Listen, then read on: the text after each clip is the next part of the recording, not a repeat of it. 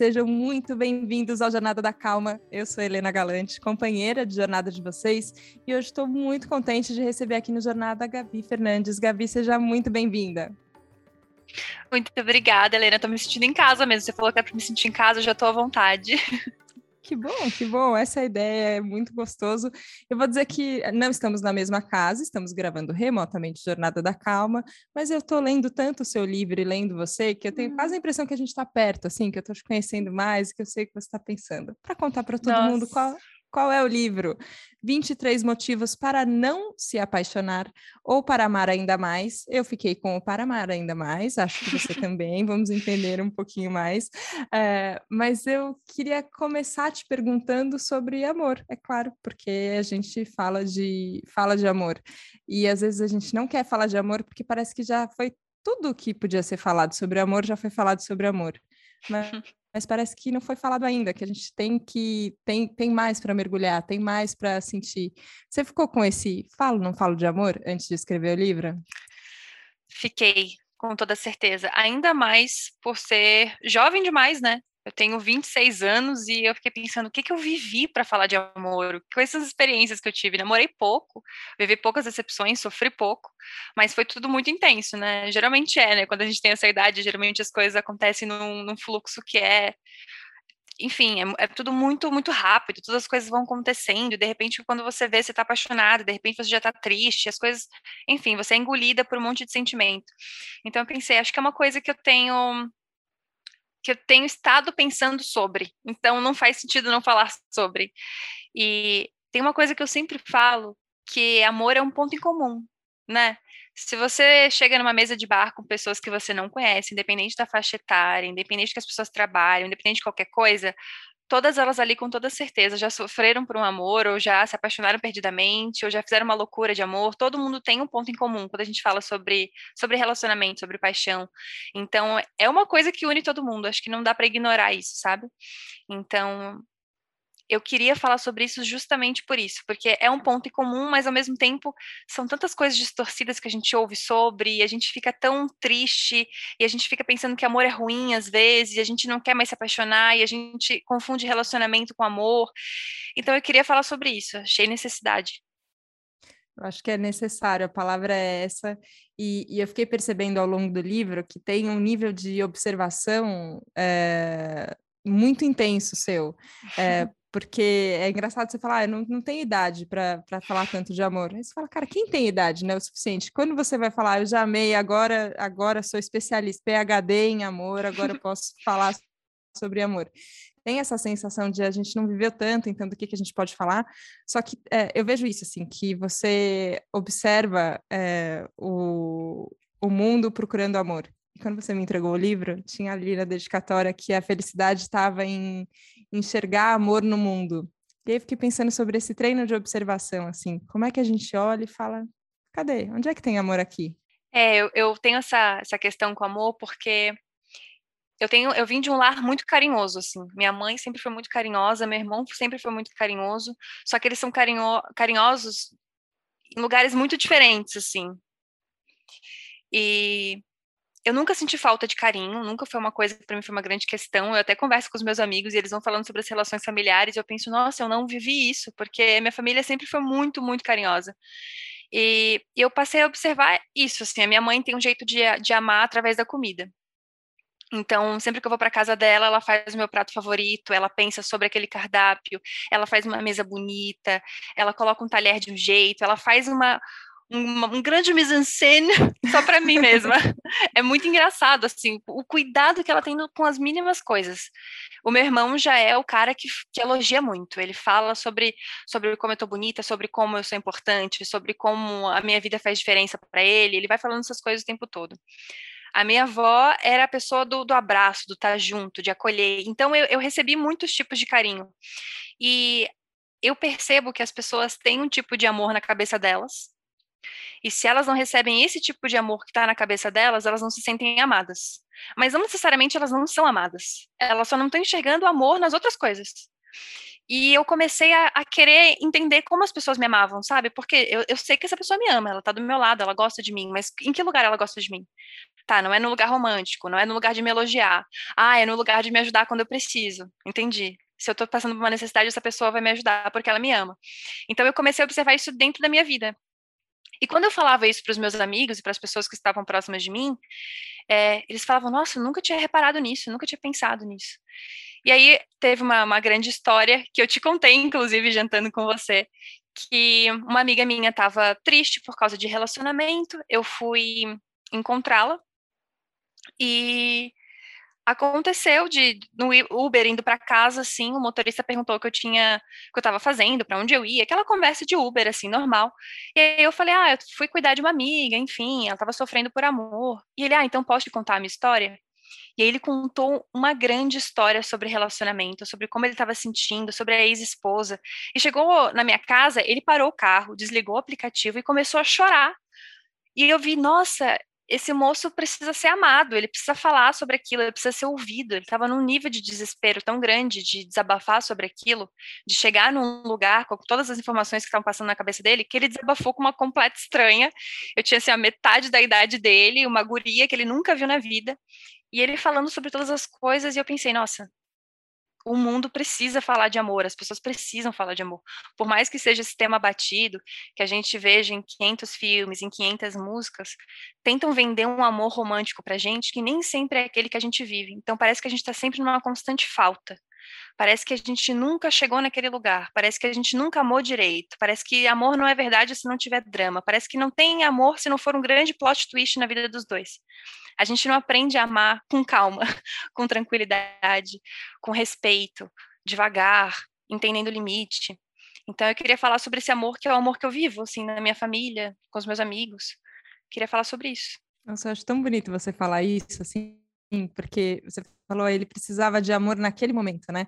Uhum. É, e eu acho que a gente se esquece que a gente pode ser, que a gente pode ser vetor do amor, assim, em, em uma cena que está acontecendo, às vezes é isso, tem alguma pessoa na nossa frente que ela precisa de amor. E é isso, e você não casou com o moço do Uber e falou, agora vem viver comigo uma grande história, vamos morar na França. E no... Não, não foi isso que aconteceu, você, você ouviu ele. É, só que isso também é amor.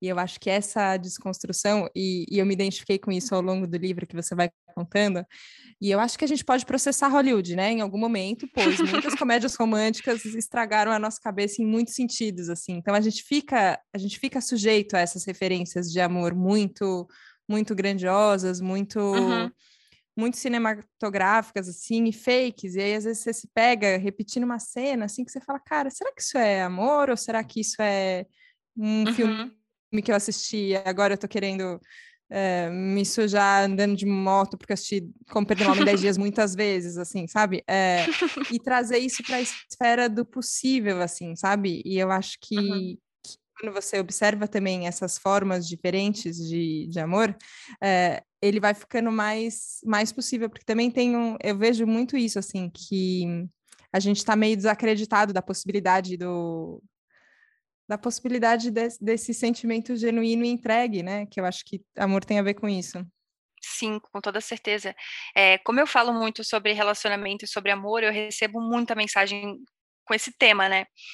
E a maioria das mensagens são mensagens assim completamente desacreditadas, de pessoas super jovens que, ah, mas isso aconteceu um dia na minha vida, e aí não acredito mais no amor, não acredito mais não sei o quê e é quase desesperador para mim, assim, porque é a coisa que eu mais acredito na, na, minha vida é em amor. Então eu fico muito nervosa com essa situação. E eu acho que é uma, é uma coisa que eu sempre falo no meu podcast, no livro, inclusive, que a gente precisa fazer a diferença entre relacionamento e amor.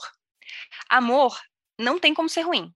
Amor é uma coisa boa. Amor é uma coisa positiva, amor é um sentimento que você pode ter em relação à sua mãe, em relação ao seu irmão. Então, amor é uma coisa maravilhosa. E a gente usa amor assim em vão o tempo todo. A gente usa a palavra amor em vão toda hora.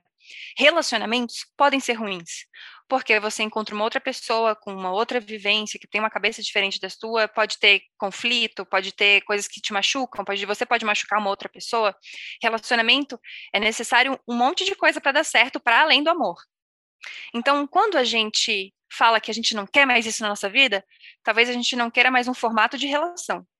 Talvez eu não queira mais uma pessoa que não saiba dialogar, por exemplo. Talvez isso para mim não sirva mais, e talvez realmente eu possa dizer isso. Não quero mais uma pessoa que não consiga dialogar. Talvez eu, enfim, não suporte mais uma pessoa que sai muito e eu sou muito caseira. Talvez isso não funcione para mim, e aí eu posso querer isso é, numa relação futura. Tipo, quero só uma pessoa que fique mais em casa comigo. Enfim, são coisas que você vai, vai moldando de acordo com aquilo que você vive.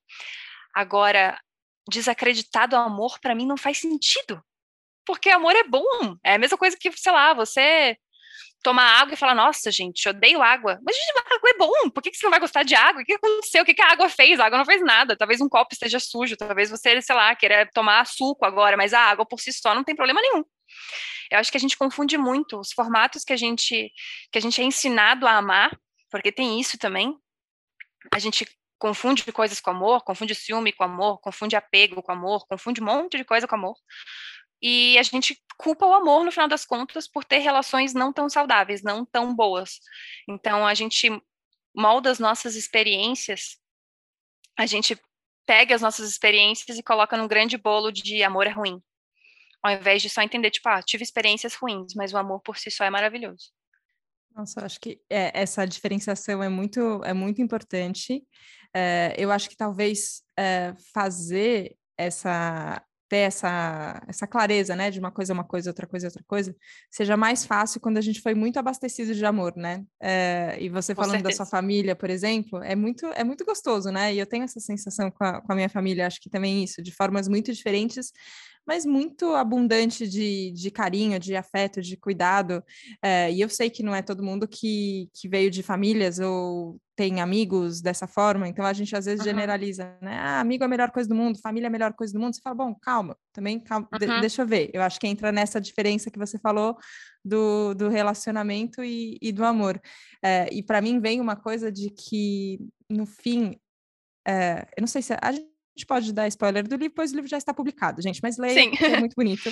Mas tem uma coisa que você fala quando você está no final tentando classificar, assim, a, o que, que é amor? Como é que a gente coloca um, um, adjetivo, assim, amor é o quê? Ou um substantivo? Como a gente classifica, como é? E você fala assim, o amor é. E eu fiquei tão emocionada, porque eu falei, eu acredito que, que a gente é. é. Eu não sei o que a gente é, mas a gente é, a gente existe e a gente existe de uma forma amorosa. Talvez a gente fale em alguns momentos, talvez a gente se arrependa olhando para o passado e fala, nossa, por que eu fiz uma coisa desse jeito? Não podia ter feito, não fui tão legal com tal pessoa, eu errei, eu posso melhorar. Ok, a gente está aprendendo aqui nessa experiência humana.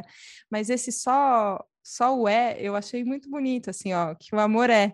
E eu fiquei pensando, se esse texto, você me contou que alguns textos já estavam escritos, outros você escreveu ao longo do livro. Se essa ideia, por exemplo, já estava construída, foi uma coisa que enquanto você estava escrevendo o livro, você chegou a essa conclusão? Eu cheguei a essa conclusão no final do livro mesmo, assim, porque eu ficava pensando, ok, mas eu preciso, eu preciso chegar num lugar, né? A gente entra nessa pira, né? Você também que está escrevendo um livro agora, a gente entra nessa pira, né? A gente, tá, eu preciso chegar a uma grande lição aqui para a pessoa não achar que chegou nesse livro em vão. ela, ela cresceu de alguma maneira. Eu preciso ter, eu estava com isso na minha cabeça, assim. E aí eu fiquei me, me confrontando o tempo todo, assim. Eu lia os meus textos e pensava, tá, mas então amor é isso mas não é verdade, isso aqui já mudou na minha cabeça. Tá, então para mim o amor é nesse lugar. Não, nesse lugar já não cabe mais amor para mim, acho que é em outro. Eu fiquei nisso, nisso, nisso, até que eu pensei, nossa, eu tô querendo justificar o injustificável. Tipo, não, não existe, o amor me basta. Eu amar já é incrível para mim. E eu falar sobre isso é um grande presente. Não, não preciso ter explicação nenhuma para além disso. Não preciso que ninguém me entenda através disso. Eu quero, não quero que as pessoas me compreendam, quero que as pessoas me amem. Não quero compreender as pessoas, ensinar as pessoas, quero amar as pessoas. É para isso que eu tô aqui. Então, amor me basta. Eu queria só deixar essa mensagem para as pessoas e quero que as pessoas entendam isso para a vida delas também, sabe? Porque aí o caminho fica mais fácil para tudo, assim. Porque daí você faz o que você ama, daí você tá com quem você ama, daí você come uma comida que você ama, você faz com amor aquela comida e as coisas vão, vão fluindo. A, a vida vai passando e você vai entendendo que isso aqui está fazendo sentido. E esse para mim é o verdadeiro significado de sucesso, assim. É você chegar num ponto que você tá bem, você tá feliz, você tá amando, você tá num estado de, de paz mesmo. Sim, acho que é, eu, eu, gosto quando às vezes essas palavras que são sentidos diferentes, né? Se fala amor e calma, são a mesma coisa? Talvez você fale, não, são outras coisas, mas a hora que você começa a descrever, eu falo, nossa, para mim isso tem a ver com, com viver uhum. em paz, com viver em calma, assim, ó, é só isso que a gente quer, calma, tem a vida, vamos viver. E a gente vai vendo onde as coisas vão levando e quem a gente vai encontrando, o que que é, deixar um pouco ser atingido também. E eu acho que o amor tem uhum. um pouco essa característica que você conta de muitas cenas que é, parece que atravessa, né? Assim, a coisa uhum. chega e não, não tem muito, muito como parar também. É, é um sentimento que vem vem forte. Mas eu queria te perguntar, você falou sobre o livro, é, e a Gabi escreveu também uma coluna Natal Felicidade lá para Vejinha. Quando você estava divulgando, você falou: Ah, para mim é tão difícil ainda me ver como, como escritora. E a Gabi está lançando o segundo livro ano que vem. O primeiro já está lançado. Estava escrevendo a coluna, escreve em muitos lugares, escreve roteiro. Eu falei, caraca, quando é que a gente se satisfaz e fala, não, eu faço isso mesmo, é verdade. é, e, e, às vezes a gente fala como isso, ah, é síndrome do impostor, né? Ah, da impostora, ah, nunca me sinto preparado, suficiente. Mas eu falo, cara, mas não é possível, a gente vai ter que resolver isso em alguma hora. Como, como você trabalha isso para resolver e falar, cara, sou escritora mesmo, é isso que eu faço e tá tudo bem? Ou qualquer coisa que a gente faz, né? É, assim, é. bancar suas próprias decisões. Como é que é isso? Então, isso é, isso é muito louco, porque eu acho que é um. Eu, eu, me sinto muito segura no meu, no meu lugar de trabalho, assim. Mas quando eu falo de escrita, é um lugar ainda que eu me sinto muito, muito nova, muito frágil, muito ainda entendendo como é que as coisas funcionam. Porque Inclusive, quando saiu a coluna, é, para mim foi uma grande questão. Mandei mensagem para todos os amigos, mensagem para minha família. e eu falei isso no Stories, inclusive. Eu falei, gente, é, eu comecei a admitir para mim mesma que eu sou uma escritora, tipo, quero fazer isso da minha vida, e aí as coisas começaram a surgir. E isso surgiu. Então, assim, foi, foi um, uma grande resposta de Deus na minha vida, assim, tipo, viu? Você tá entendendo como é que as coisas funcionam, então agora você admita para você mesma. Então, isso foi muito importante e tô tentando, enfim, compreender isso em mim. É, e tem uma coisa que eu aprendi que eu acho muito bonita, que passa pelo amor também, que é quando eu não tô segura de mim ou segura das coisas que eu faço, do que eu sou, do que eu apresento, eu descanso os meus olhos um pouquinho e pego emprestado os olhos das pessoas que me amam. E, porque as pessoas que me amam não vão mentir para mim, né? Não tem por que elas fazerem isso, porque elas me amam. Então eu, pe eu peço uma opinião de uma pessoa que me ama e fala assim, ó, me, seja sincero, o que, que você achou disso aqui? Isso aqui isso aqui é bom ou isso aqui pode melhorar? E as pessoas me falam coisas assim, e também me, me criticam e falam isso aqui poderia ser melhor, mas isso aqui que você falou, eu não, nunca, tinha chegado a essa conclusão. E aí eu penso, ok, então, então, ok, isso aqui, isso aqui existe, isso aqui é real, isso aqui as pessoas gostam, isso aqui fez sentido. Esse texto, quando eu mandei, eu mandei para um amigo meu que é maravilhoso, você conhece, o Cauê. E eu mandei para ele e ele falou, amiga, eu fiquei emocionado. E assim, o Cauê não, não, é escritor, e o Cauê não, não, não me trouxe uma coisa tipo, ah, eu achei que esse parágrafo faltou um pouco de. de... Não, ele falou, eu fiquei emocionado. E isso me bastou. Eu pensei, bom, é para isso que eu escrevo.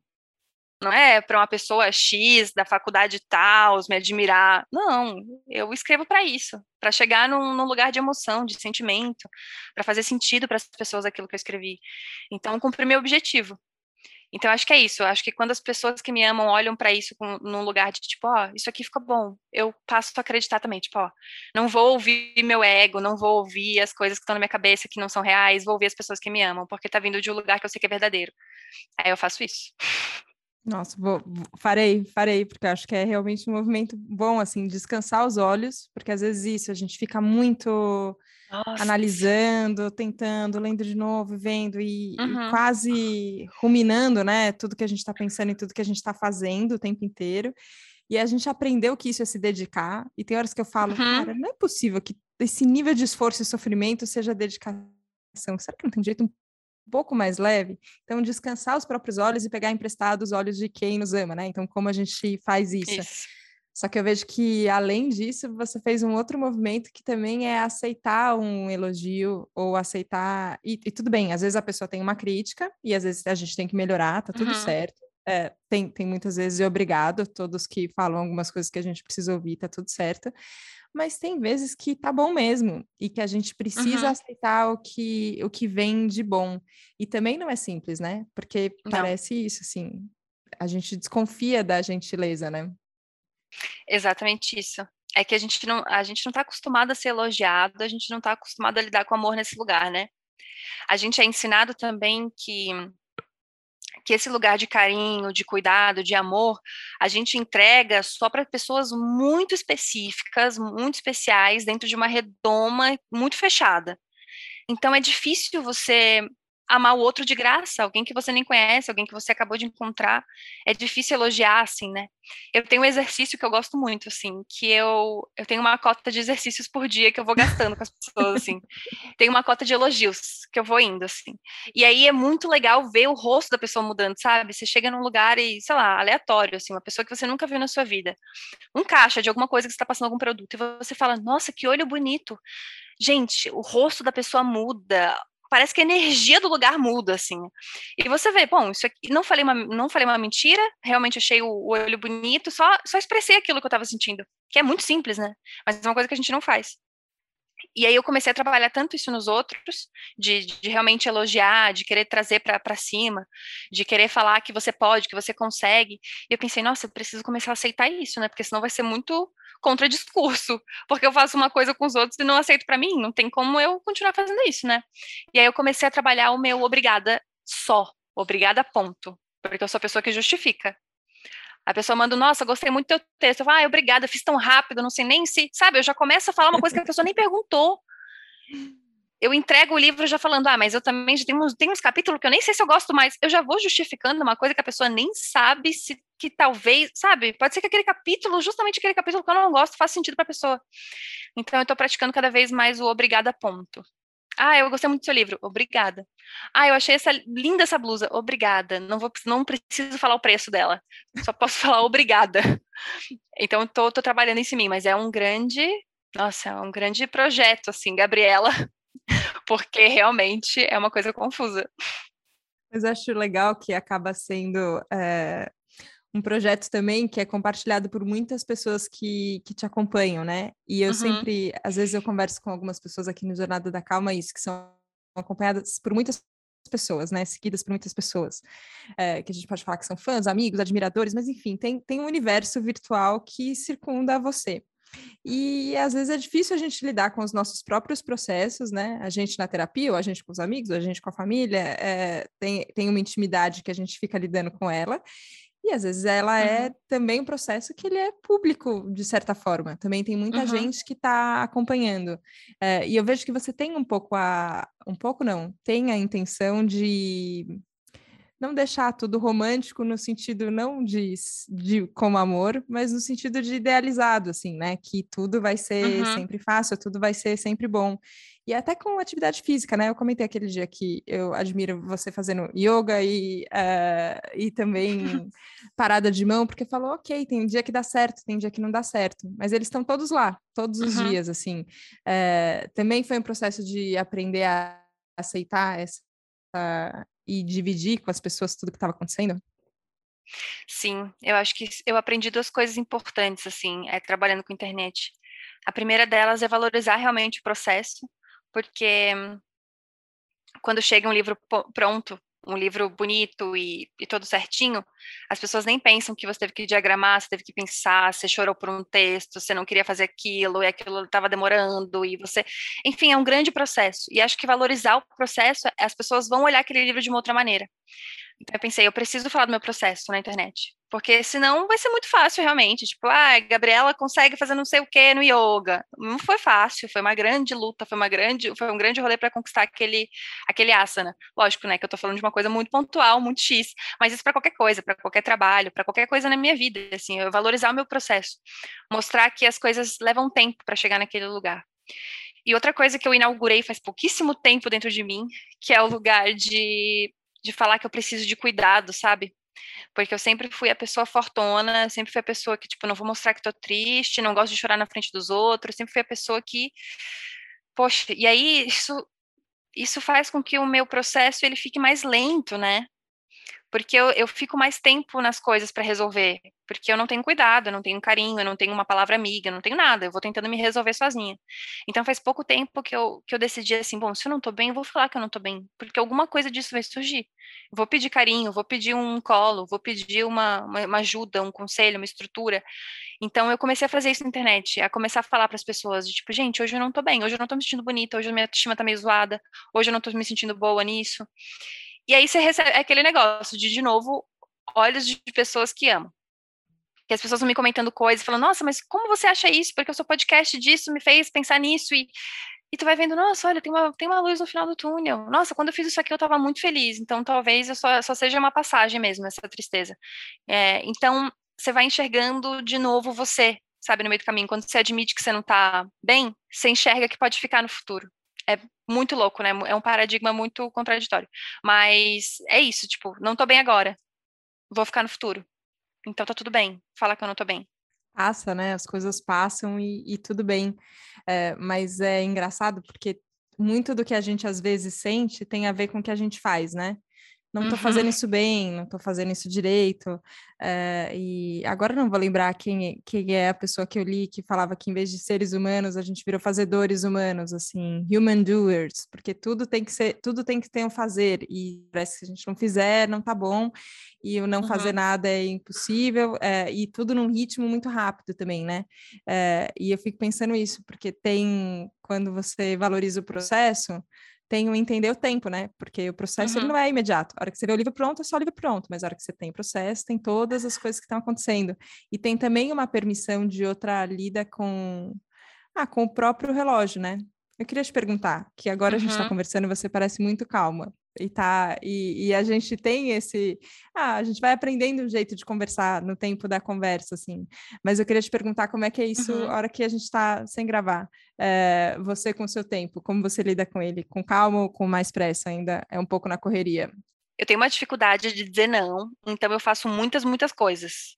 E aí, isso eu, eu, eu sou acelerada por isso, sim, porque, ah, que projeto legal, quero fazer. Ah, mas isso aqui é muito legal, vou fazer também. Então, eu faço muitas, muitas coisas durante o meu dia.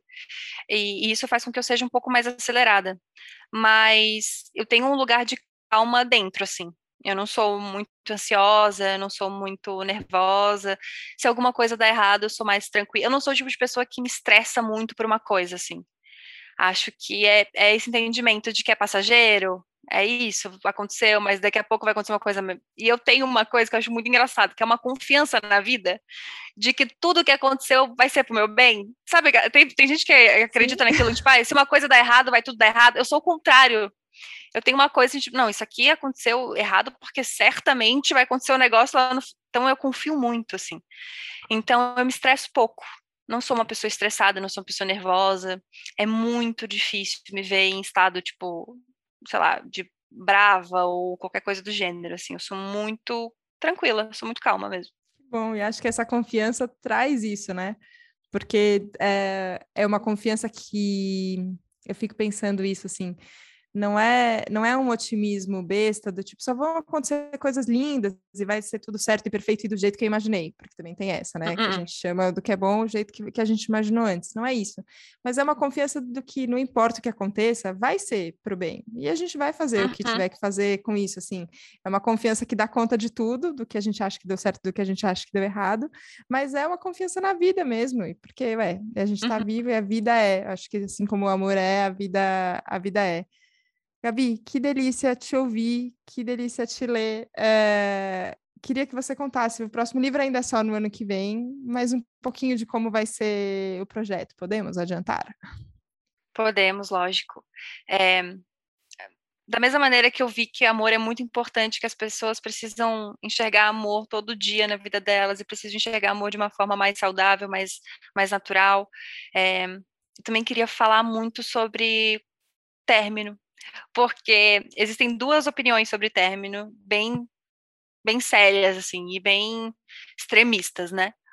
Ou de que o ex era um babaca, nada serviu aquilo, blá blá blá, você é um idiota, não sei mais o quê, ou de uma tristeza profunda que, meu Deus, não tem como você sair daquilo. Então são só esses lugares, é raiva e tristeza. Quando as pessoas falam de término, quando as pessoas escrevem sobre término, quando as pessoas mandam mensagem sobre término, quando as pessoas fazem músicas, enfim, qualquer coisa sobre término, é sempre desses dois lugares. E eu fiquei pensando, mas os meus términos partiram de outros processos, assim, porque foram momentos ruins, óbvio, foram momentos que eu senti raiva também, né? Tipo, eu sou um ser humano, mas eu me conheci tanto, eu entendi tanta coisa sobre mim, eu entendi tanta coisa sobre amor. Foi um processo, tipo, evolutivo tão grande, assim, foi, tipo, todo o término que eu tive foi quase um intensivão filosófico de qualquer coisa, assim, porque você sai completamente outra depois de um término. E, por um lado, eu achei importante, sabe? Tudo isso que eu passei. Então, eu queria falar sobre sobre término, de um jeito saudável também. A gente saber lidar com os fins, sabe? É, porque tudo é passageiro. Nada é para sempre. Daqui a pouco eu vou ter um outro amor, daqui a pouco vai ser maravilhoso, daqui a pouco talvez eu termine. E se terminar também eu vou aprender grandes coisas, porque foi uma pessoa importante na minha vida. E ela sempre vai estar nesse lugar de amor, porque eu coloquei ela ali. Se eu coloquei ela ali, é porque ela mereceu, eu não sou doida, não vou colocar uma pessoa que não merece amor. Então, quero falar sobre términos de relacionamento, sobre finais de relacionamento, de uma perspectiva saudável, de uma perspectiva de uma pessoa que superou coisas, aprendeu coisas, entendeu coisas e que sabe que aquilo no final pode ser positivo. Vai ser basicamente sobre isso. Ah, para terminar o episódio, e é engraçado, porque términos sempre dão essa sensação de que podia ficar mais um pouco, mas será que não? Mas também é o momento, a gente tem um milhão de coisas acontecendo, mas acho, acho bonito, acho que para terminar o episódio a gente saber que tem outros jeitos de olhar, né? Eu acho que uhum. isso, assim, do mesmo jeito que a gente tem fixações sobre formatos de amor e formatos de relacionamento, a gente tem fixações sobre é, coisas que acontecem, né? Então, o fim sempre tem que ser triste, ou tem que ser sempre raivoso, e, e não, a vida pode ser o que a gente fizer dela, e tudo bem. Gabi, queria te agradecer demais, agradecer mais uma vez pelo livro, obrigada, e obrigada pela sua presença aqui no Jornada da Calma. Helena, muito obrigada. Eu sou muito tua fã. Eu fico um pouco nervosa, assim, falo uma palavra ou outra, uma coisa assim, que eu fico, meu Deus, eu não acredito que é a Helena. Sou muito, muito fã. Então, muito obrigada pelo espaço, pelo carinho, pelo jeito que você me trata, pelas coisas que você fala do livro. É muito importante, assim, te, te, te admiro muito, assim. Então, as coisas que você fala para mim têm um peso gigantesco. Queria que você soubesse disso. Então, muito obrigada. Obrigada. Obrigada de coração, muito contente eu estendo esse obrigado a todo mundo que ouviu a gente aqui nessa conversa, que você tenha encontrado muitos, muitos motivos para se apaixonar, para amar, mesmo que terminar, não tem problema. Obrigada pela confiança, obrigada pelo carinho e a gente se vê na próxima segunda, na próxima Jornada da Calma. Um beijo, tchau, tchau.